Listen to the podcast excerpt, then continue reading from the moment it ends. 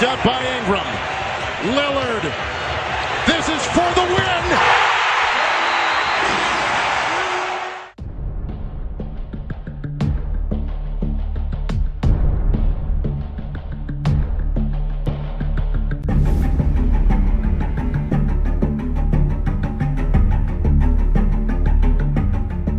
Bom dia, boa tarde, boa noite para você que está mais uma vez ouvindo o podcast do For The Win. A gente está de volta depois de um bom tempo, né, que agora é NBA parada. Finalmente a gente teve conhecimento, começou a assistir e finalizou a série documentário do Michael Jordan, The Last Dance. E é sobre isso que a gente vai falar hoje. Por isso a gente reuniu a nata do For The Win, como diriam alguns. Tá, eu, Pedro Henrique Kist, Hugo Alves, fala aí, Hugo. Fala galera, um prazer estar de volta depois de tanto tempo. Tem também o Gira Lobo. E aí pessoal, beleza? Estamos é, voltando aí, vamos bater aquele papo legal sobre esse documentário da hora do Jordan. Então, bora que bora que tá, tem muita coisa legal para falar hoje. E claro que tem também o Rodrigo da Costa, que quem, quem começou a acompanhar o For The Win, o podcast For The Win, mais no começo, já conheci ele há um bom tempo. Fala galera, é um prazer estar de volta com o podcast do For The Win. The game's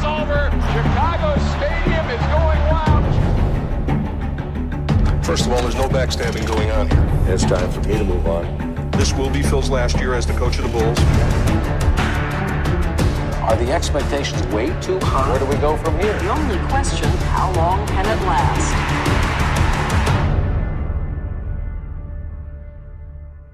Bom, é isso. Nosso tema, como já disse agora, foi a série vai ser a série documentário Michael Jordan, arremesso final aqui no Brasil é, The Last Dance lá nos Estados Unidos, referência ao título de 1998, em que a gente teve acesso a todo um novo composição de filmagens da ESPN, feita exclusivamente do Chicago Bulls, dos vestiários, de treinamentos, é, coisas que a gente nunca tinha visto antes e que, que como eles mesmos falam na série, é algo que nunca se tinha tido recorde de antes.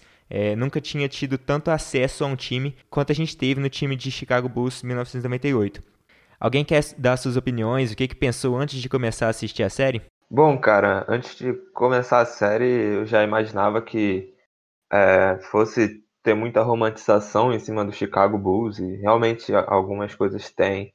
É, mas foi legal ver o outro lado da, da história, sabe? Mostra os bastidores, como o Jordan lidava com os companheiros. A gente tem essas histórias, por exemplo, da Olimpíada de 92, que o Magic Johnson provocou ele e o cara ligou modo Satã e virou o treino lá e ganhou o jogo. Todo mundo tem essas histórias na cabeça do Michael Jordan, mas a gente não sabia direito, por exemplo, a forma como ele se comportava com os companheiros. E foi muito legal ver esse outro lado da história. E, e as histórias de figuras secundárias também, do Steve Kerr, a ligação que ele tinha com o Jordan, porque ele também perdeu um pai cedo de forma trágica e como ele se dedicava nos treinos e foi adquirindo a confiança do Jordan e até chegar ao ponto de decidir um jogo. Enfim, foi muito legal ver todos esses contextos, todas essas histórias das figuras secundárias ali envolvidas no, nos episódios. E o outro lado do Michael, porque a gente conhece o lado do Michael Jordan, que é aquele cara que foi seis vezes campeão, seis vezes MVP das finais, cinco vezes MVP da, da temporada a gente tem essas histórias boas dele, como ele foi importante para externar a imagem da NBA no restante do mundo, mas a gente não, não sabia direito essas, essas outras histórias de bastidores, como ele era difícil de lidar com os companheiros, como ele era tão competitivo que às vezes é, passava dos, do, do ponto a ponto de agredir companheiros, e, e também o modo como ele falou em quase 2020, né? o documentário só agora em 2020, mas ele deve ter gravado no ano passado, o, o como ele falou ali de figuras que ele é, tinha desavenças nos anos 80, nos anos 90, como se ele estivesse falando naquela época ainda, entendeu? Como ele ainda continua é, com aquilo dentro dele, como ele quando ele fala do Isaiah Thomas, por exemplo, a, quando ele fala da rivalidade com os Pistons, com o Jazz, com o Pacers, é, o modo como ele sempre tentava achar algo para poder se inspirar e, e dentro de quadra é, detonar os caras. Então foi muito legal ver todo, todos esses contextos dentro da série. Então, cara, o que eu achei mais. O que mais me deixou ansioso foi antes de começar a série parar e pensar: tudo bem, o Michael Jordan resolveu falar, mas ele vai falar sobre tudo. Porque o Michael Jordan é não é um cara que você liga a televisão e ele tá falando. Ele é um cara difícil de você ver pronunciamento sobre ele. No próprio documentário existem críticas a respeito do não posicionamento dele em causas importantes. Então, na minha cabeça, na hora veio, beleza, a gente vai ter Michael Jordan falando sobre a carreira dele, sobre os Chicago Bulls e os problemas, mas ele vai abordar tudo, ele vai falar sobre o vício dele em jogo. E ele surpreendeu, ele falou sobre tudo, não escondeu nada, falou sobre as inimizades que ele tinha. Óbvio que romantizaram o bullying que ele fazia em cima dos jogadores, que claramente era algo muito tóxico e que deixou alguns jogadores problemáticos na época. Não, jogador, alguns jogadores não funcionaram dentro do Bulls muito por causa disso, mas não foram abordados. Só que contaram a história do Michael Jordan. E nesse momento, e nesse momento do bullying até, ele fala, cara, esse é o meu jeito de jogar e assim, ele puxa a responsabilidade para ele e isenta até mesmo a própria produção da, do documentário em cima disso. Estava contando a história do cara, então assim, é com base na visão dele, não tem não tem erro por aí. E cara, acharem a quantidade de personagens fodas que eles acharam, com perdão da palavra, mas você conseguir falar com o David Stern, por exemplo, antes do falecimento dele, é, sem ele, o documentário ficaria com um buraco, porque ele precisa falar sobre o que a liga ganhou com o Michael Jordan. Eles conseguirem falar com o Magic, com conseguiram falar com Larry Bird, conseguiram falar com a galera que viu tudo aquilo acontecer, até com o próprio Kobe Bryant. Então, é, o, o documentário ficou muito completo. As, as, transições de linha do tempo que eles fizeram também adorei. A gente vai desenvolver isso ao redor do, ao longo desse podcast. E eu acho que, até completando o que você falou, uma, uma das coisas que eu esperava dentro desse comentário mesmo era a questão do, do bullying que ele fazia nos vestiários e questão de briga com como teve com o Steve Kerr em 95, 96, essas coisas assim, eu realmente achei que eles teriam que abordar mais, mas não foi algo tão pesado quanto eu pensei que seria. Porque, por exemplo, antes de soltarem, há, sei lá, dois meses, três meses atrás, o Michael Jordan mesmo soltou uma declaração achando que a ESPN tinha feito ele passar muito como babaca, sabe? Que as pessoas odiariam ele depois do, do, da série ser soltada. E acabou que não, não foi isso. Tinha muita gente falando: ah, cara, tranquilo, ele tava fazendo bullying no vestiário, mas é porque era o jeito dele. É, brigava com o pessoal para tentar tirar o máximo deles e que é algo que a gente concorda que não é, não é 100% correto, né? Até questões como o LeBron James atualmente, que teve algumas confusões aí com os jovens do Lakers, é, Lonzo Ball, por exemplo, é, que chegou até essa declaração em rede social, a gente já criticava isso, imaginem que em situações tóxicas como o Michael Jordan, né, que chegar a vias de fato com os jogadores, né? Então eu realmente acho que foi um pouco de romantização mais do que deveria e que agora tem tanta gente colocando Rodman como, sei lá, terceiro melhor ala pivô da história da liga, sabe? Então acho que é, é preciso saber pesar essas questões também. Mas no geral eu adorei o documentário, achei excepcional, ângulos exclusivos, a gente poder ver o jogo 6 de 98, né, com algo que a gente nunca tinha visto antes, o arremesso final em HD, a roubada de bola no Carmalone em HD, a gente só tinha aqueles lances gravados da tela do, de um uma fita, uma fita de cassete e que agora a gente tem em Full HD e que é muito legal de se olhar 20 anos depois, 22 anos da história ser feita. Vamos começar então conversando sobre o episódio 1, que foi quando a gente começou a ter noção do que era o série documentário de 1998, em que eles introduziram todas as questões que acontecia ali no vestiário, principalmente com o general, general manager Jerry Cross, que tinha uma tensão muito grande com o técnico Phil Jackson, que todo mundo conhece sabe que é um dos maiores técnicos da história da NBA.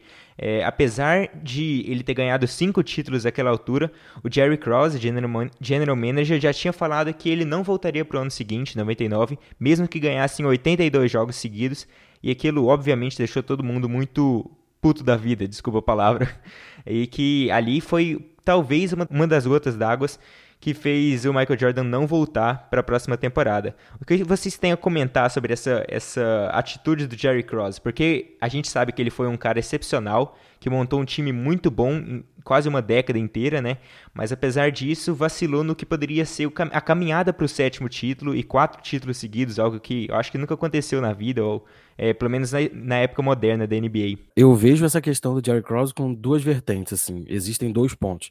O primeiro é que eu acredito que não, realmente ele não teria como manter o time mais um ano, mas ele não soube falar isso. O problema dele foi comunicação. Óbvio que ele não conseguiria ter mais um ano daquele time. Ele não, ele não conseguiria ter o Pippen novamente. O, o Jordan fala mais pro final do seriado que eles convenceriam o Pippen a ficar mais um ano. Eu acho difícil que isso fosse acontecer. O cara já ganhou seis títulos, cara, e ele quer ganhar dinheiro.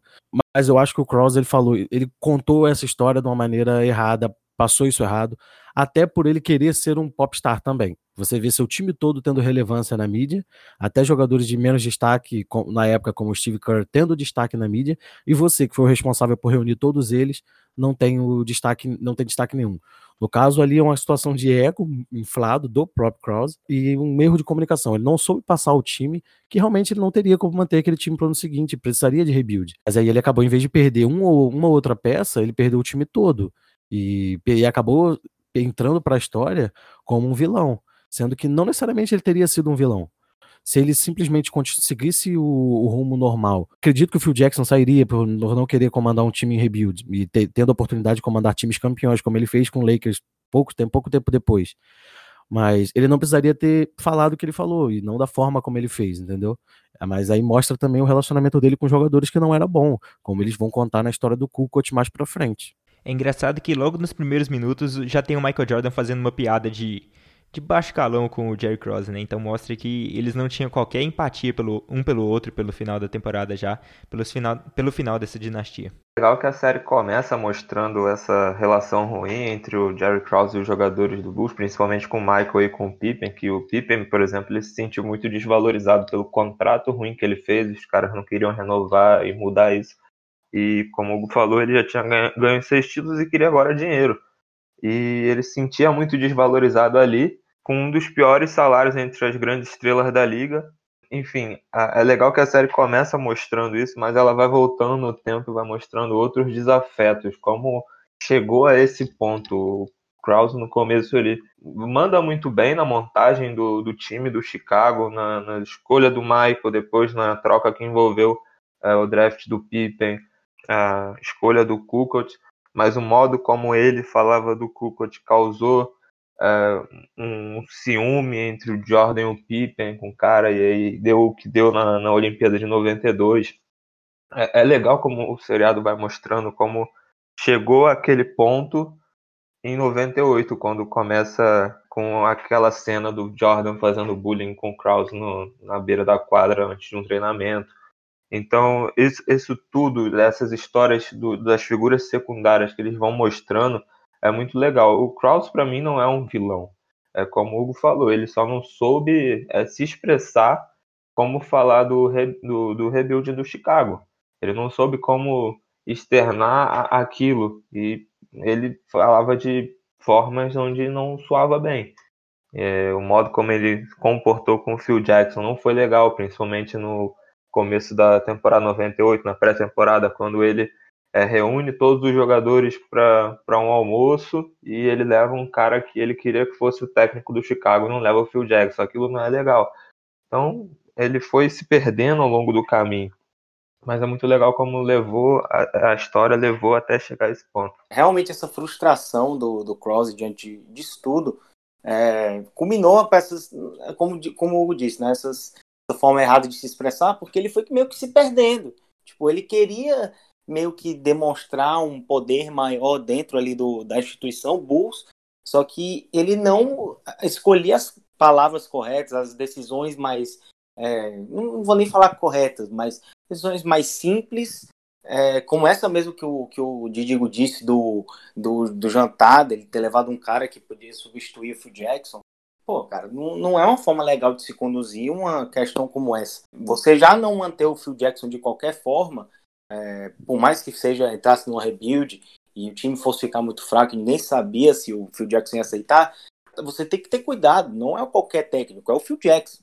É um cara que, assim, era um pai para todos. Todos adoravam o Phil Jackson e tem que saber lidar direito com essas coisas. Mas eu também concordo que o Cross não era um, não foi um vilão, mas ele realmente teve atitudes que, que poderia ter sido transmitida de formas de forma de uma forma melhor, né, por assim dizer.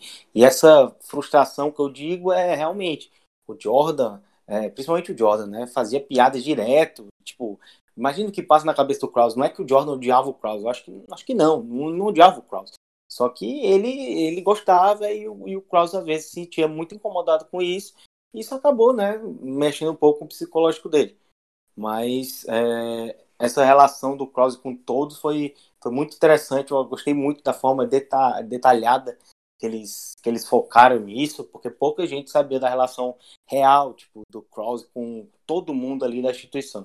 A série também mostra um, um, um momento onde o Krause ele parece que se sentia frustrado, talvez pela falta de valorização no trabalho dele, porque acho que ele mostra que ele tinha um ciúme do Phil Jackson, porque até mostra uma entrevista do Phil Jackson onde ele fala que o salário dos técnicos estava aumentando cada vez mais e o do general manager não. E o Krause foi responsável por montar aquele time histórico do Chicago. E muito se falava em Phil Jackson, em Michael, em Scott, mas não falavam do Krause. Então chega ao ponto em que parece que ele estoura, né? Talvez por uma briga de ego ali, é, falta de valorização, que ele fala até que é, jogadores não são campeões, organização que são campeões, e o Jordan não recebe bem aquilo e fala que ele nunca tinha arremessado uma bola, uma parada assim que acontece.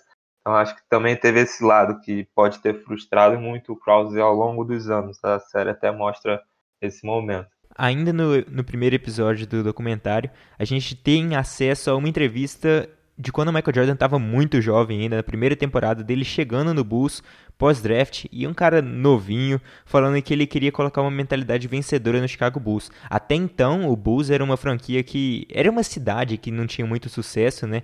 É, eu não sou conhecedor dos outros esportes, então acho que o Gira é quem mais assiste os outros esportes. Mas, por exemplo, o Cubs também não era um time de muito sucesso e o Chicago era um time de praticamente amador, assim, de assim dizer, né? Não era levado a sério na, na NBA em si. E a partir dali ele constrói uma mentalidade extremamente vencedora, competitiva e que consegue levar o time é, ao sucesso nas próximas, na próxima década. Mas até lá não foi, não foi fácil essa superação, né? Porque ele teve que amadurecer. Em North Carolina ele era um cara que cresceu em um ambiente que não era muito muito sujo como era na NBA, porque na NBA você tinha muitas drogas rolando nos vestiários, você tinha é, os caras com cocaína no hotel, e isso mudou muito, claro, até hoje, mas na época ele encarou isso tudo como novo, né? Ele não entendia o que estava acontecendo ali, até ele construir essa percepção, ele teve uma evolução pessoal e no jogo, né? Então é mais uma das características legais que a gente consegue perceber no documentário. Uh, nesse ponto em especial, eu acredito que mostrar um pouco da trajetória dos Bulls é importante para contextualizar o impacto do Michael Jordan na liga em si. Não, assim, eu acho que faltou no caso porque o impacto nos Bulls é notável. Todo mundo conhece o Chicago Bulls, lembra automaticamente do Michael Jordan e até as crianças que não assistiram o Michael Jordan jogar, nós não assistimos também o Michael Jordan jogar, acho que é a maioria. E a gente tem o Michael Jordan como referência porque a gente cresceu nesse ambiente de Michael Jordan sendo referência no basquete mundial e tudo mais. Mas eu acho que faltou mostrar um pouco mais do impacto da, dele na liga em si a NBA cresceu muito com o Michael Jordan e deve muito ao Michael Jordan. O David Stern fala isso diversas vezes durante a, as participações dele, mas eu acho que pelo menos mais tempo de, de, de câmera ele deveria ter tido para explicar como realmente ele mudou a forma como o mundo olhava para a NBA e como a NBA passou a ser um esporte muito mais relevante dentro dos, do próprio Estados Unidos, que não era até então. É, mesmo que Magic Bird tenham sido o o começo de uma era gigantesca da NBA, Jordan foi o que fez a NBA virar realmente. Então eu senti falta desse ponto, mas contar a história do Chicago Bulls é muito importante para que a gente possa olhar e dentro de um contexto perceber que realmente o cara ganhar e conquistar e ser grande num clube que não tinha a menor tradição é um feito ainda maior do que a gente tinha em mente, sabe? É, o Jordan ajuda muito na popularização da NBA. Ele chega, é, todo mundo sabia que ele era muito bom no college, como ele se desenvolveu ao longo, acho que de três anos em North Carolina. E o Chicago Bulls, numa situação muito ruim, ele consegue levar o time para os playoffs na primeira temporada, mesmo com a campanha negativa, mas já foi um grande feito, porque o Chicago estava prestes a ser expulso da, da, da própria arena por falta de, de público, estava muito ruim a situação. O Jordan muda a situação do time ele participa de uma Olimpíada, se eu não me engano, onde ele já, tão jovem, já se tornava um dos jogadores mais populares da liga. Aí tem um contrato com a Nike, a explosão da Air Jordan. A série retrata tudo isso, como o Jordan foi importante para popularizar a NBA no, no, no, restante do mundo. Se Magic e Bird foram importantes para reerguer a liga, que nos anos 70 teve muitos problemas, e, e o Jordan foi muito importante para a popularização da liga. Isso é muito legal de ver também. Já no segundo episódio, a gente é introduzido a um dos maiores segundo homem da, da história da liga, né? Scott Pippen, que era a peça perfeita para jogar ao lado do, do Michael Jordan, e não só ao lado, porque ele liderou o time também em 94, quando o Michael Jordan saiu, se aposentou e foi jogar beisebol, e que é até hoje lembrado como um dos melhores segundos homem, segundo homem da história da liga, né? Um cara completíssimo que sabia passar, defender, arremessar, fazia de tudo na quadra, e que completava o, o Michael Jordan como uma luva. Era definitivamente a peça que ele precisava para come começar a ter um sucesso no Bulls, né? Porque ninguém ganha sozinho, apesar de Michael Jordan ser quase isso, né? É, cara, o, o Pippen, é, Pippen às vezes ele é meio, sub, sub, não, acho que subvalorizado, porque quando a gente fala de grandes alas, a gente sempre lembra muito do, do LeBron, do, do Bird, do, do, próprio Kevin Durant, é, só que assim muitos não sabem como o Pippen foi genial em quadros. Não, não foi um cara assim que ajudou o Jordan, só ajudou. Não, ele foi a peça que realmente faltava pro Jordan. É, porque era um cara que extremamente inteligente, atlético demais. No college ele era uma besta praticamente. O cara é um, um ala que corria a quadra como um armador, né? É, era um cara extremamente completo, arremessava, defendia como um dos grandes defensores de perímetro da história da liga também. E essa presença dele era necessária para o Jordan, porque o Jordan chegou e ele é sempre bom falar que o, o, o Bulls ele ainda era um time muito fraco, mesmo com o Jordan, e não era, era um time que demorava muito assim é, para até chegar na briga ali pro playoffs, nas últimas vagas, enfim. E o Jordan, mas o Jordan não queria tanque, não queria que o time tancasse, não queria que o time perdesse de propósito, entre aspas, né, para pegar outro grande jogador assim, mas acabou vindo o Piper, e o Piper foi um cara extremamente especial, né, é, foi uma escolha fantástica do Bulls, que funcionou muito desde do, do início ao fim. E é, o Pibe também tinha um negócio legal que ele não tinha medo de ser a segunda opção, a terceira opção, enfim, desde que ele chegou. Claro, ele era um cara que sabia do potencial, sabia do que que tinha que podia se provar, mas ele tinha paciência de aprender e ainda mais com o Jordan, porque ele chegou e o Jordan já era para muitos o não sei se o melhor da liga, né? Porque tinha o Bird ainda, tinha o Magic, mas era um cara que já estava garantindo seu lugar como o melhor da liga, já impressionava desde o início.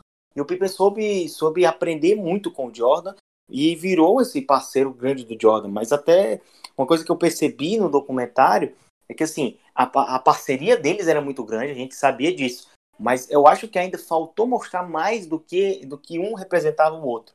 Tipo, mostrava, tudo bem, o relacionamento deles dentro de quadra, mas fora de quadro, por mais que algumas vezes, né, de flashes, eles deles andando juntos no vestiário e tudo mais, mas é, acho que às vezes faltava, sei lá, uma, alguma cena de maior afeto deles, por mais que o Jordan não fosse um cara que transmitisse tanto isso, Pipe também era um cara muito frio, mas a gente sabe, a gente já, eu pelo menos eu já vi imagens deles, de, dos dois com um afeto muito grande um pelo outro, não só em gestos, mas em palavras também. E, então isso tudo fez muito bem pro Jordan, para a cabeça do Jordan, para o jogo do Jordan, que também que a gente vai até falar depois, né, em relação aos técnicos e como o Jordan evoluiu como jogador também com o Phil Jackson, mas o Pippen foi realmente algo necessário pro, pro Jordan ganhar tudo que ganhou e ser essa lenda que a gente conhece até hoje. Falando especificamente do segundo episódio, eu gostei muito de ver as histórias em relação à maturidade do Jordan, porque o Jordan ele chega num time do Chicago onde tinha o Charles Oakley e, e, tem até aquela história da cocaína no vestiário e pá, e o Jordan era o cara que em casa ele parecia que ainda estava no, no, no, college, né? Que a casa dele era toda arrumadinha, parecia que morava com a mãe e tal. Eu gostei muito de ver essas histórias do Jordan sobre como ele era maduro, tão jovem, não se envolvia é, nesses problemas é, com drogas, bebida, essas coisas que o restante do time do Chicago estava envolvido e como ele foi fundamental para a popularização do Chicago até nas primeiras temporadas, porque ele chega no Chicago após uma temporada do Chicago ter uma média pífia de 6 mil torcedores por jogo, e aí a média aumenta em 5 mil e já vai para 11. E foi muito legal ver como o Jordan era maduro tão jovem, porque a gente sabe das histórias do Jordan nos anos 90, que ele foi ex-campeão, é, todas as lendas em cima dele, mas eu particularmente não sabia tanto das histórias do Jordan no começo da carreira. Então eu achei muito legal ver, ver isso. O Jordan chegando na NBA tão maduro, tão, sendo tão importante para a franquia, sendo importante também para a liga, como ele já era tão bom mesmo tão jovem, é, e a popularização que ele conseguiu, a importância do Air Jordan e tudo mais, como aquilo causou um impacto enfim, isso aí a gente vai falar mais para frente. Mas foi muito legal ver esse lado do Jordan no começo da carreira, porque eu não sabia de tantas histórias boas em relação a ele lá no começo. E só para entrar de novo, falando de novo do Pippen, voltando só um pouco, né?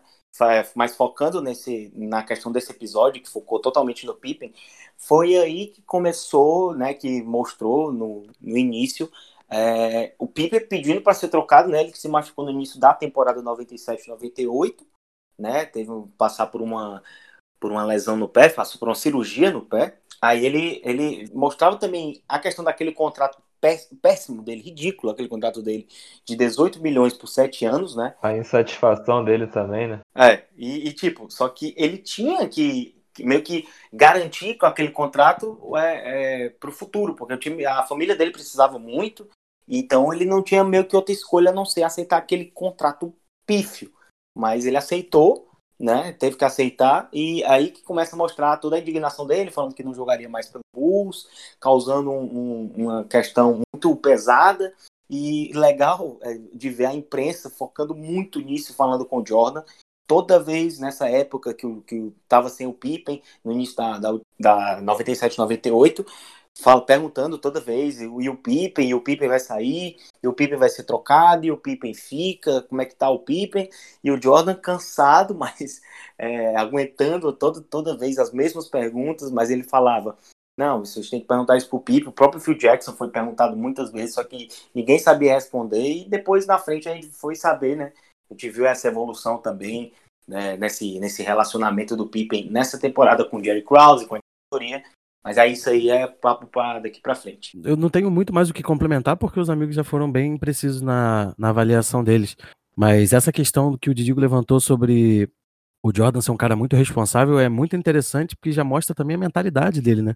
E essa mentalidade ela vai ficando mais competitiva conforme o tempo, como ele vai percebendo que dá para ganhar, mas no começo ele tinha uma responsabilidade muito grande, uma mentalidade muito de cara, vamos fazer o nosso melhor aqui e vamos competir. A gente não tá aqui porque a, a franquia nunca ganhou nada, a nossa equipe não consegue chegar longe que a gente não vai competir vamos competir, nem que isso signifique jogar todos os minutos de uma partida ou sair de campo carregado, vamos competir.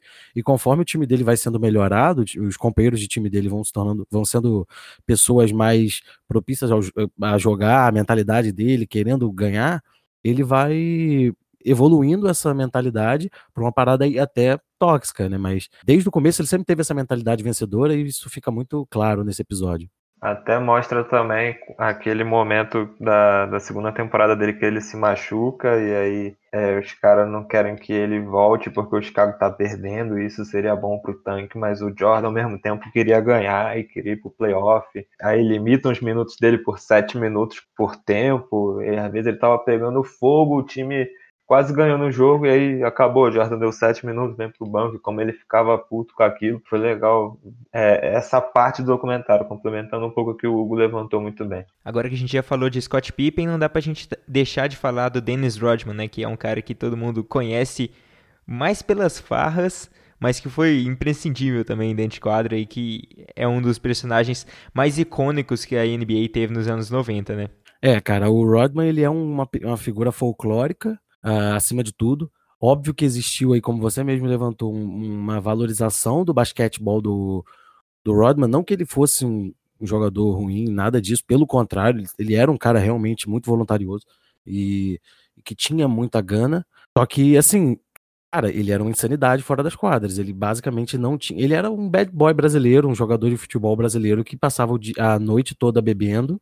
Na noite, chegava, entrava em campo e resolvia. Assim, resolvia da forma dele, né? Não era também uma questão de, ah, vou botar a bola debaixo do braço e ganhar o jogo. Não, não era como se o Michael Jordan fizesse isso. Mas contar a história do Rodman é importante porque ele é, foi um personagem importante. Os rebotes dele, a marcação dele em cima do Karl Malone na, em 98 e 97. Ele foi um cara extremamente importante para o sucesso da franquia.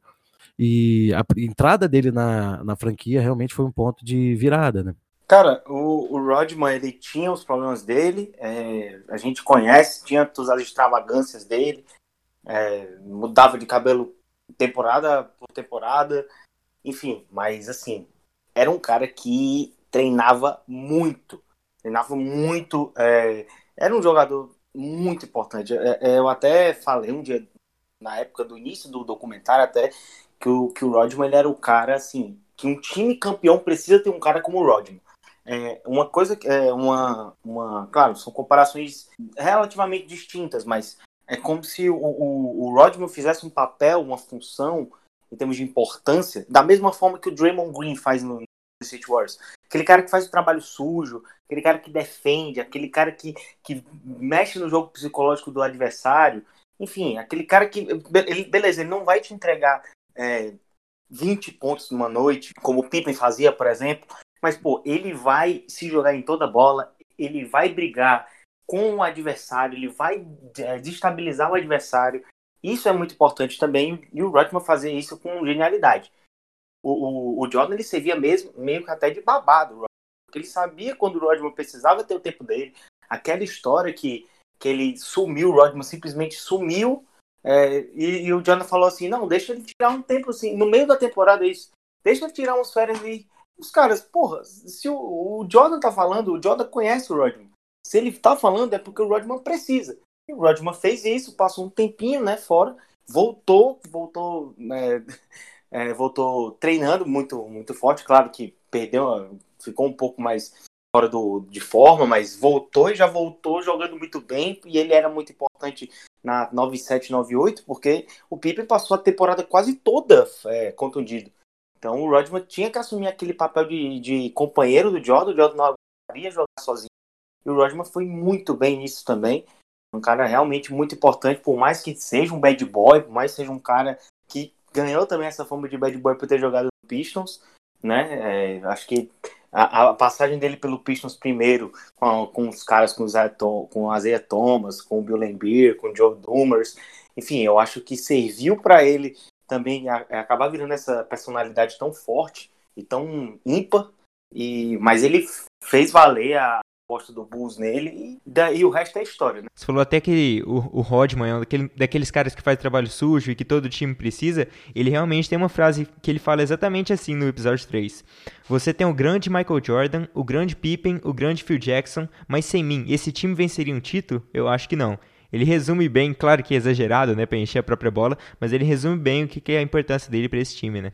Exagerado um pouquinho, porque já tinham vencido três. Um pouquinho. Mas, mas ele, sem, sem ele, talvez não tivesse outro tricampeonato. Mas aproveitando o gancho que o Gira deixou, é, ele chega no Pistons totalmente diferente daquilo que a gente conhece, né? Que começa mostrando o jeito excêntrico dele, como ele era polêmico, a história de Las Vegas e tal. Mas aí volta um pouco no tempo e mostra o Rodman, aquele garoto inocente, né?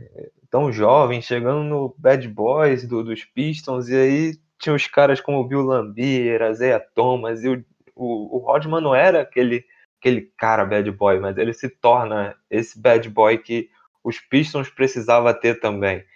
E ele é essa peça no Chicago Bulls, que precisava de um cara como ele ali para melhorar o sistema de defensivo, para dar um apoio muito importante no ataque. Se aquele cara que estava ali, Jordan, pode arremessar que se você errar, eu vou pegar o rebote e é isso era aquele cara necessário para a equipe. Ele fazia o jogo sujo, é, como fosse uma espécie de Draymond Green mesmo, né, se for pegar para os tempos atuais.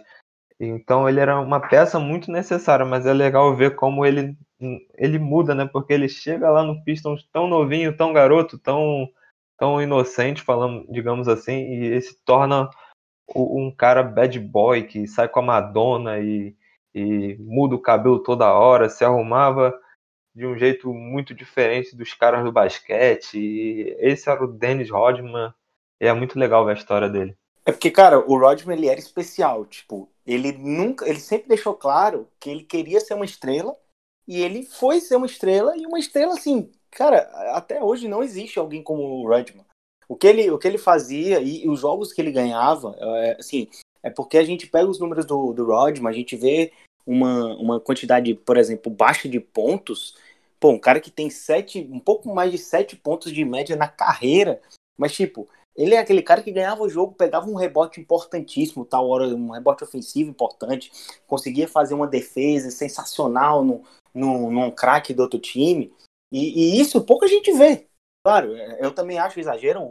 O PH e o Hugo falaram até que deram uma romantizada, exageraram um pouco quando falam do Rodman como top 3 da posição dele de ala pivô na história. Claro que é muito exagerado, porque tem outros caras que, que eram muito mais jogadores, mas é porque o, o, a questão do, do Rodman é que ele era um grande jogador, mas era um grande jogador assim, que, faz, que ganhava jogos nos detalhes.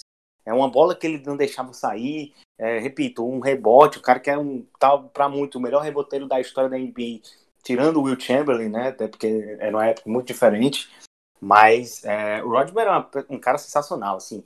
Eu queria muito ter visto tudo isso que ele passou, todas as histórias do Rodman é, na época mesmo, viver viver o que o, o, que, o que o Rodman vivia na época, queria muito ter visto. O próprio documentário deixa muito, é, mostra muitas coisas legais dele no meio da temporada em Las Vegas apostando, é, post... ah, se eu não me engano ele apostava também, estava lá bebendo, com, saindo com a Madonna, era um, era um cara assim, muito divertido de ver, mas numa época, assim, é uma época diferente. Hoje talvez ele fosse tratado de uma maneira diferente, mas também não tem como a gente saber.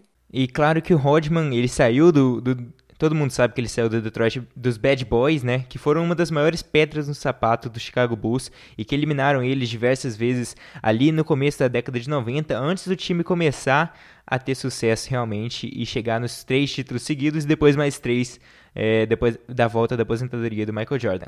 O que vocês podem falar desse time do, do Detroit Pistons que foi mostrado muito bem o que era com a Jordan Rules, né? Que eles fizeram para praticamente agredir fisicamente o Michael Jordan e que fizeram ele de um ano para outro ganhar 15 quilos de massa, 15 quilos ou 15 libras, se não me engano, uma coisa assim, e ser um monstro fisicamente na, na, na outra temporada.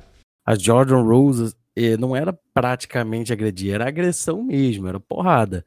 E foram extremamente importantes para o Michael como se desenvolver fisicamente assim, após aquilo, o Michael Jordan se tornou aí sim uma máquina, porque depois que ele passou por essa aprovação de precisar, de perceber, a ah, cara, eu preciso evoluir fisicamente, porque não existe não existe todo o talento, toda a minha técnica contra tomar soco e chute, cara pisar em cima de mim, bater. Sim, uma hora o corpo dele ia pedir as contas, então ele precisava evoluir fisicamente para aguentar esse tipo de marcação, que foi ao longo da, da série, conforme ao longo da história, não da série, né? Conforme outros adversários foram, foram provando que marcariam ele fisicamente, ele já mostrava que já, já tinha condições de encarar, mas a, o, os Pistons jogavam de uma maneira muito desigual. Apesar de ser um time tecnicamente bom, comandado pelo Zia Thomas, é um time muito desonesto. Então, não querendo julgar a honestidade nesse juiz, porque existe um juiz dentro da quadra e, a partir do momento que ele não marca a falta, a gente tem que presumir que não foi, né? Mas era um time que jogava de uma maneira muito específica, que descobriu sim o ponto fraco dos Chicago Bulls, que descobriu a forma de parar os, o, o Michael Jordan, nem que para isso fosse necessário agredir ele e tentar tirar ele do jogo fisicamente. Psicologicamente talvez não fosse possível tirar ele do jogo, mas fisicamente era. Então eles exploraram esse, esse buraco. Não fizeram só com os Chicago Bulls, né? Fizeram com vários times até chegar lá. Cara, assim, é, eu, eu acho que o Detroit Pistons ele se aproveitou, ele, o Chuck Daly, né, que era o técnico da época, ele achou uma forma, tipo, era liberado isso. Né? Essa, a Jordan Rose era, era liberado, não é questão. Não, claro, hoje, hoje, é, hoje seria muito, muito, muito, muito. Não, claramente não ia poder fazer o que eles faziam, fariam, faziam na época, né? Se eles, eles acharam uma forma de parar o cara. Então, assim, se tá liberado, eu acho que eu acho que ele foi genial o que o check dele fez. Foi uma forma de realmente tirar o Michael Jordan, tirar fisicamente, né? Como porque realmente é, é, a mentalidade do Jordan era muito especial, era muito diferente. Eu acho que era muito difícil tirar ele por, por isso. Mas é, fisicamente dava, e eles conseguiram. Montaram um time muito forte fisicamente, que defendia muito, para muitos anos, talvez um, o melhor time defensivo da história. Não só pararam o Chicago Bulls, mas também pararam a, a dominância do Boston Celtics, do Larry Bird. Então, eles fizeram história. É um time histórico para muitos. Muitos não gostam do time, é, muito além mesmo de deles serem bad boys, mau caráter. Muitos, como eu acho o Bill Lambert um, um senhor babaca, mas era um cara que jogava muito bem na, na esquema da, da, da, equipe, fazia valer, né? E, e funcionou. É, uma coisa que eu queria até falar, até mudar um pouco de assunto, para não deixar passar batido, foi a mudança de, de técnico né, do Bulls, que foi o, é, o, saiu Doug Collins, o Doug Collins que era, era amado pelo Michael Jordan, porque o, o ataque do Bulls era totalmente voltado para o Jordan com o Doug Collins. O Jordan era muito fominha com o Doug Collins.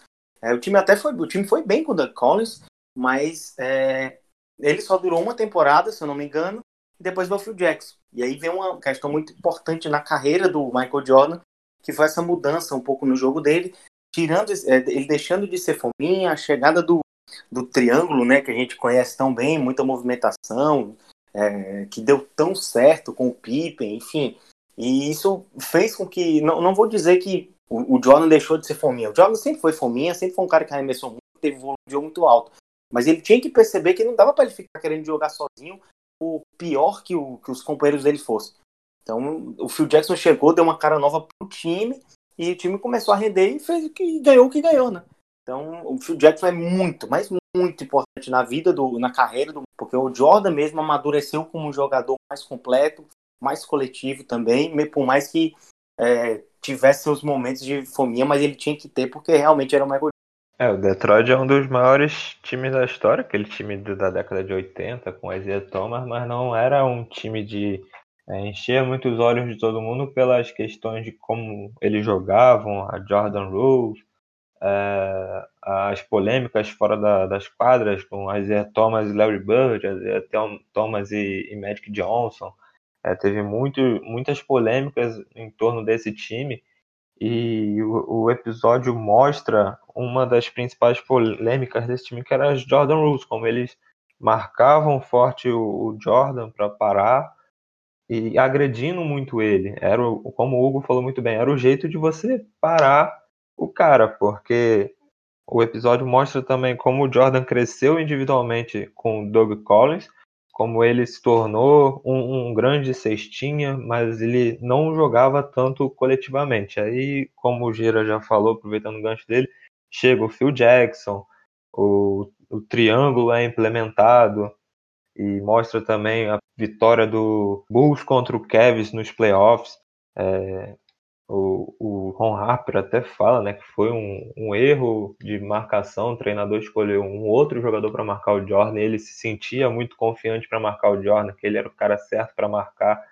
E o Bulls vence o Cavs e, e começa a, a crescer dentro da NBA. Aquilo deu um gás para o time, era a vitória que era necessária. Enfim, o episódio retrata tudo isso, desde do, do da importância do Detroit para o Jordan desenvolver o corpo dele para se tornar o, o, cara que ele foi, ex-campeão, até a, as mudanças no comando, a vitória sobre os Cavs, a, enfim, é muito legal ver essa trajetória. Agora avançando já de episódio de novo, porque a gente já está com 40 minutos aqui, um dos pontos que mais atingiu a gente no coração foi mostrar o Kobe Bryant no seu primeiro All-Star Game, jogando contra o Michael Jordan em 98, e eles conversando, fazendo trash talk, o Kobe pedindo dicas. E eu acho que aquilo foi uma das cenas mais icônicas e em HD agora, né, com cenas exclusivas. Eu acho que aquilo foi um uma das coisas mais bonitas que teve, né? Até tem um momento, cenas do, do Kobe Bryant dando entrevista no documentário, é provavelmente ano passado, antes do acidente, e que realmente é um dos momentos mais que a gente mais fica pesado, né? Que a gente lamenta a morte dele e que sente saudade até hoje. Até hoje a ficha não caiu e que foi uma das coisas mais legais de se ver. Ah, cara, foi muito legal ver a participação do Kobe Bryant no episódio. Parece que foi aquele último trabalho que o Kobe fez antes da tragédia, né? Dá, dá essa impressão. Ah, foi muito legal e contar toda a história dele com o Jordan. Jordan, no, na homenagem que fizeram pro Kobe, chorou e tudo no discurso dele, falou como o Kobe era uma espécie de um irmão mais novo para ele. O Kobe sempre deixou claro que o Jordan sempre foi a referência e a influência dele dentro de quadra. pelo modo como ele se comportava até com os companheiros, tem muita semelhança da, da competitividade do Kobe para tentar desenvolver os companheiros dele, como foi com o Lakers em 2008, 2009, 2010. Uh, muito legal ver o trash talk dos dois lá em 98. Foi o primeiro All-Star do Kobe, se eu não me engano, o primeiro All-Star já entre as grandes estrelas. E o Michael Jordan em 98 era o cara que já era pentacampeão, fez uma temporada 98 espetacular. É, foi muito legal ver esse trash talk dos dois, a, o comportamento, a, a, o início de uma amizade ali, né? O Kobe sempre falou disso, que ele ligava para o Jordan. É, o Jordan revelou isso também na, na no discurso, na, na, homenagem do Kobe, falando que o Kobe ligava para ele três da manhã e falava, pô, como você faz isso? Me ensina a fazer aquilo, enfim. Foi muito legal ver a participação do Kobe nesse episódio. Foi muito especial, muito especial. Realmente, a ficha ainda não caiu do Kobe. Eu me emocionei muito quando eu, quando eu vi tudo aquilo, do jeito que começou o episódio, enfim, eles falando. E eu, eu acho que a relação do Jordan e do Kobe era muito mais especial do que a gente, do que a gente acha, do que a gente achava, enfim. Na despedida, né? Na, naquela festa que, que fizeram em homenagem ao Kobe, na homenagem do Kobe, o próprio Jordan disse que quando o Kobe morreu, quando o Kobe faleceu, uma parte do Jordan também morreu. Eu acho aquilo ali uma frase, assim, pesadíssima, muito pesada. Na época da cerimônia, né? Na hora a gente ficou, tipo, meio abalado com isso. E o Jordan via o Kobe como um filho, entre aspas, né? Um filho, um filho entre esses jogadores, porque era, mesmo, era o mesmo estilo. Você vê o Jordan jogando, você vê o Kobe jogando, é o mesmo jeito de jogar. É um cara, eles são fominhas, os dois são fominhas, mas isso não tem o mínimo problema. São dois caras com um talento absurdo ofensivo, dois dos maiores é, pontuadores da história.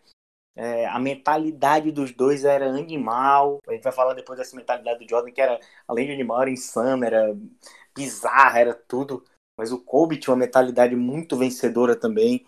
Os dois tiveram problemas com com companheiros de equipe, né? O Kobe também teve alguns problemas de relacionamento. Isso é normal, claro, dentro de um time, mas os dois tiveram problemas parecidos até por essa mentalidade tão vencedora deles. Então, foi muito especial, cara. Foi muito especial ver como o Jordan, já pentacampeão, dono da liga, como ele tratava um Kobe Bryant que tinha acabado de chegar, já tava, tinha um trash talk, mas era um trash talk bacana, um trash talk de aprendizado pro Kobe também. E essas imagens do documentário foram muito legais, porque se você procurar esse All-Star Game no YouTube, por exemplo, tem um jogo, mas o jogo, assim, na imagem é horrível. Então, ver tudo aquilo é, foi muito especial, foi muito legal. Então, realmente foi uma parte muito especial desse documentário, talvez a mais especial para mim, que sou muito fã dos dois. Qual foi o momento mais tocante do documentário para vocês? Para mim, pessoalmente, é o que eu ia chegar no próximo ponto, que é a morte do pai do Michael Jordan, que é algo que, tipo, mexeu claramente com ele, foi um das, dos incentivos para ele se aposentar do basquete pela primeira vez, e que dá pra perceber que o pai dele era uma pessoa muito gente boa e tal. Mas eu, esse momento do Kobe também eu entendo quem, quem curta mais. O que, que vocês acham que foi mais tocante?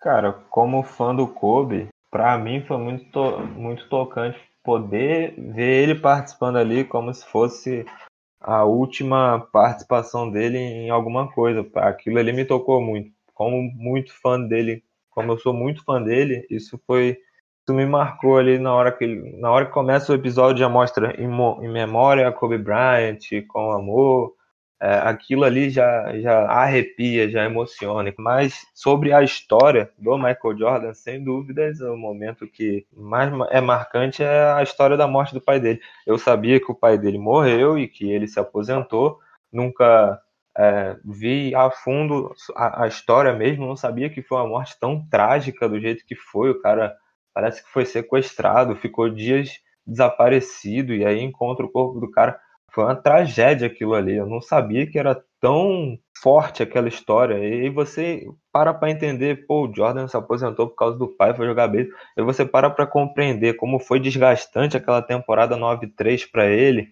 E ele é campeão da temporada e ele sempre falou desde o início, não, essa pode ser minha última, que ele estava completamente desgastado e acontece aquilo com o pai dele no final. Você compreende claramente porque ele se aposentou eu não, não, não consegui entender porque eu não sabia de tão como tão trágica foi a morte do pai dele. pela história isso toca muito. Eu acho que não só a, a morte mesmo do, do, pai do Jordan, mas toda a relação deles, eu acho que é muito comovente. Primeira vez, primeiro título do Jordan, e o pai dele lá acompanhando tudo, indo no vestiário, acompanhava todos os jogos, sempre teve uma relação muito muito legal com o pai dele, né? É, eu acho muito especial tudo isso. Claro, a do Kobe também é muito especial. Eu acho que essas duas são as principais, mas eu deixo uma menção honrosa aqui que a gente vai até falar depois da, da história do, do pai do Steve Kerr também, que é, é muito pesada. É algo assim que a gente vai entrar mais a fundo depois, vou deixar para falar depois, mas é um negócio também que tocou muito e, e, o Steve Kerr é um cara que merece muito, mas muito mais respeito ainda do, pela época de jogador. Eu ia citar justamente essa história, porque quando o Steve Kerr ele fica com. Ele começa a tentar falar e as palavras começam a agarrar para sair, eu fiquei destruído quando ele começa a falar sobre aquilo, porque mostra a história de um cara que ele não. A série não é sobre ele. Então, assim, apesar de hoje em dia ele ser um cara de muito renome, muito reconhecido por, ter, por ser, além de tudo, um técnico vitorioso e ter feito parte de grandes times com arremessos importantes, ele tinha uma história muito complicada. E ele foi um cara que peitou o Michael Jordan, que conquistou o respeito dele através de soco, tomando um soco na cara. Então, nesse momento eu fiquei bem derrubado, além, óbvio, de todos os momentos em que agarrava um pouquinho as palavras para o Michael, quando ele falava do pai dele. A presença do Cole Bryant foi um negócio de olhar e falar assim, cara, é sério que esse cara não tá mais entre a gente? Então a ficha ainda não caiu direito e nem sei se ela vai cair porque é o Kobe Bryant, ele tá em todos os cantos, todo lugar a gente tem uma bola quicando, o Kobe Bryant tá lá. Então, assim, sempre muito difícil, mas me tocou também o final já da série, quando eles mostram um pouco mais de humanidade do Michael ao falar do, do segurança dele. Aquela, a história que ele conta do segurança dele já no último episódio, da forma como ele, ele tinha nos seguranças dele uma figura paterna, em especial no segurança, que não me recordo o nome, mas que foi abordado a história, que teve câncer. Essa foi uma, uma parte que me deixou bem emocionado no sentido de ver que, pô, apesar do cara ser muito muito competitivo, muito focado na vitória, ele também tinha um lado humano e tinha, apesar de não ser tão explorado por ele, se não só pela série, ele fechou com o cara e ele tava com o cara até o final, entendeu? Então essa parte me deixou bem, bem, bem mexido. Foi o que eu falei no começo desse podcast, que foi muito legal de ver as histórias das figuras secundárias. Essa história do Steve Kerr, por exemplo, como ele tinha essa semelhança com o Michael pela perda do, do pai dele, foi muito legal de ver e toca a gente também, porque eu não fazia ideia que o Steve Kerr perdeu o pai daquele jeito e também foi de uma forma muito trágica. Foi um assassinato. E a gente não, não, tem, não sabia dessas histórias. É muito legal ver como a série retrata esses lados dessas figuras que não são os protagonistas da história, mas tratam de uma forma mais humana e, e externa, mas isso pra gente toca a gente. É muito legal ver isso, a história do segurança também, enfim. É, esse é um dos pontos mais legais da série. É, cara, e, mas assim, é, além dessa, desse, desses momentos assim, difíceis, né? Principalmente a questão do Kobe, é, os episódios 5 e 6, claro, eles, eles falam. Tem uma história muito legal. Que, que assim, legal assim, né? É uma história bem. que eu não sabia, não vou mentir, eu não sabia. Que é envolvendo o Tony Kukoc, né, que era um grande prospecto, né, croata, que era um grande prospecto europeu na, na época ali de 92, que foi jogar as Olimpíadas, né, pela Croácia, um cara que o já tinha, o Jerry Krause amava o Kukoc, né, já tinha selecionado, o Kukoc ia jogar no Bulls, que, né, ele passou mais uns, alguns anos na, na Europa antes de ir pro Bulls, só que, assim, é legal porque o Krause ele gostava muito do Kukoc, o Kukoc era um bom jogador, claro, um grande prospecto, só que isso até a gente já falou no início, isso causou meio que um ciúme do, do Jordan e do Pippen, né? Que foram jogar as Olimpíadas de 92 no Dream Team, que tinha Magic, que tinha Larry Bird, que tinha Cal Malone, que tinha todo mundo. E acabou, né? Eles acabaram enfrentando a Croácia duas vezes. Na primeira, acho que foi logo, se eu não me engano, foi logo na estreia que os Estados Unidos pegou, pegaram a Croácia, a Croácia que era um time muito forte, né? É, já, já chegaram pegando a Croácia e o Pippen e o, e o Jordan simplesmente alopraram o Kukoc, né, numa forma mais cômica de falar. O Kukoc jogou muito mal, estava nervoso também, e o Pippen e o, e o Jordan acabaram com ele. Foi meio que uma forma de, como eu posso dizer, mandar uma mensagem pro Cross, falando que, pô, é, esse moleque aí não vai crescer para cima da gente aqui. E, e, e a mensagem foi mandada, só que depois disso, né, eles se encontraram na final de novo, a Croácia e os Estados Unidos, os Estados Unidos venceram, mas o Kukoc jogou muito bem, né? E o, próprio Jordan e o Pippen, se eu não me engano, ficaram impressionados com o talento do moleque, que teve uma maturidade muito grande. Era um cara muito, era um cara diferente, né? Era um, era um cara muito bem alto para para a posição dele. Era um cara inteligente, muito bom tecnicamente, passando bola. E essa foi, foi a história né, que, que apareceu nessas Olimpíadas com o Dream Team.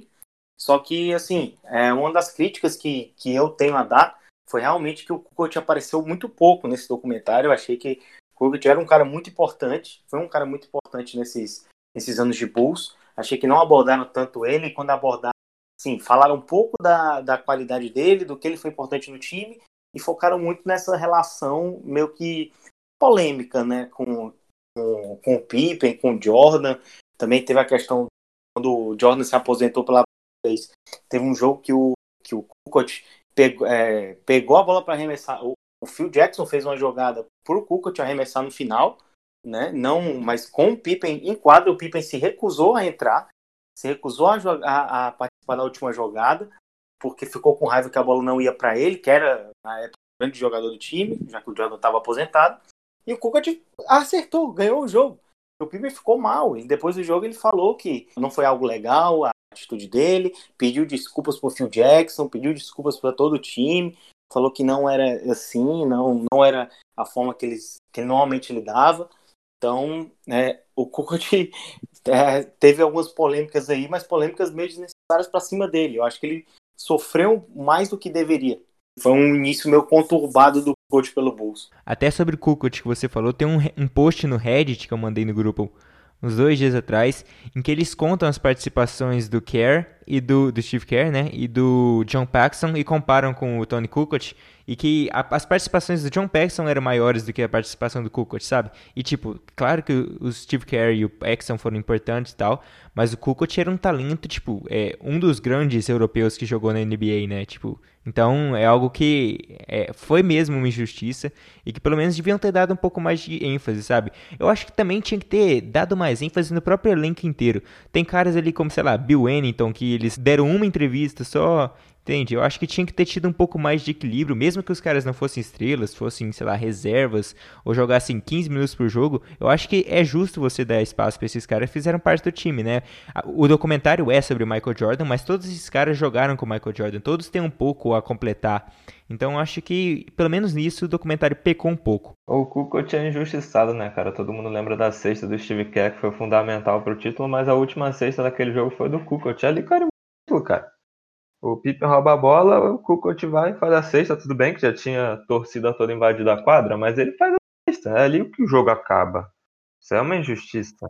Inclusive, naquele jogo, se, se eu não me engano, ele fez 21 pontos, sabe? Então, tipo, não foi como um cara como saindo do banco e fazendo 3 pontos. Era um cara que era importante pro time mesmo. O problema foi tratar o Kukoc como um cara qualquer, entendeu? Pra, porque, assim...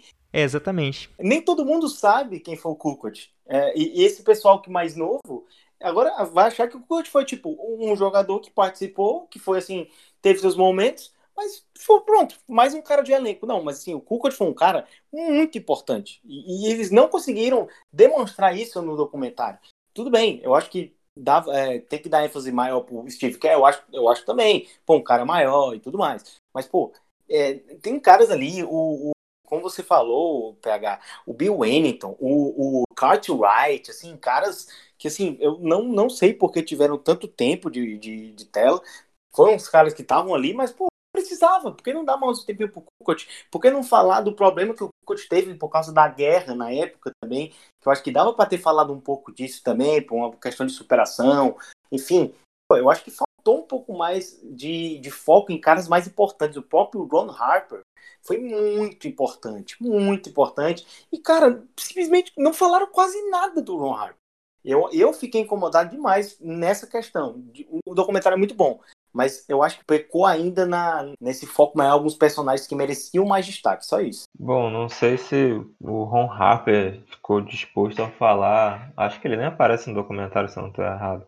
Mas o Kukoc, por exemplo, ele aparece, cara. E você entrevista o cara e chega até a falar que ele não foi para NBA porque preferiu ficar na Europa mais uns dois anos perto da família porque estava rolando a guerra é, lá na, na época. e você não entra a fundo nessa história, você não fala é, da carreira do cara, como ele chegou na NBA, como ele teve que passar por a situação da guerra, da relação dele com a família e tudo mais. E com todos os outros personagens secundários teve isso. Com Steve Kerr você fala da infância dele, você fala da morte do pai, mas com Kukoc não. E ele ele estava numa situação de guerra e não foi para a NBA. E o Krause puxa muito saco dele, causa ciúme no Jordan, no Pippen. Os caras no primeiro jogo na Olimpíada é, marcam ele pesado para tentar provar alguma coisa para o Krause. Claro que não era nada pessoal o Kukoc, não era algo mais pessoal o Krause do que a ele. Mas isso poderia ter, por exemplo, afetado a carreira dele. Imagina o Krause ver ali, pô, será que esse maluco não é tão bom? Ah, será que dá para cancelar isso? Isso poderia ter afetado a carreira dele de algum modo. Mas, enfim, foi muito legal ver essas histórias secundárias, mas o documentário realmente peca em algumas histórias. O Kukoc é uma delas. Então vamos sair da, das Olimpíadas e voltar um pouco aqui porque já que esse podcast tá ficando um pouco extenso, a gente decidiu fazer igual o Michael Jordan e dar uma parada por aqui. Vamos dar uma aposentadoria nesse, nessa resenha. Então essa foi a nossa primeira parte. O que, que a gente achou do documentário The Last Dance, quais foram as nossas opiniões, os erros, o que, que mais marcou a gente. E claro que ainda falta muita coisa para ser discutida, então a gente vai dar uma pausa por aqui. Primeiro eu agradeço ao Hugo Alves. Valeu galera, volto daqui a pouquinho. O Rodrigo da Costa. Valeu, galera. Aproveita o comercial aí que daqui a pouco a gente tá de volta. e o Geiro Lobo também. Valeu, moçada. Já já a gente se vê para continuar esse papo legal. Óbvio que antes de terminar, não dá para deixar de não divulgar as redes do For The Win. No Twitter a gente é underline For The Win. E no, no Instagram a gente é o For The Win Oficial 4 The Win. Segue a gente nas redes sociais e fica de olho porque já já tem a parte 2 do nosso resenha, hein? Até mais!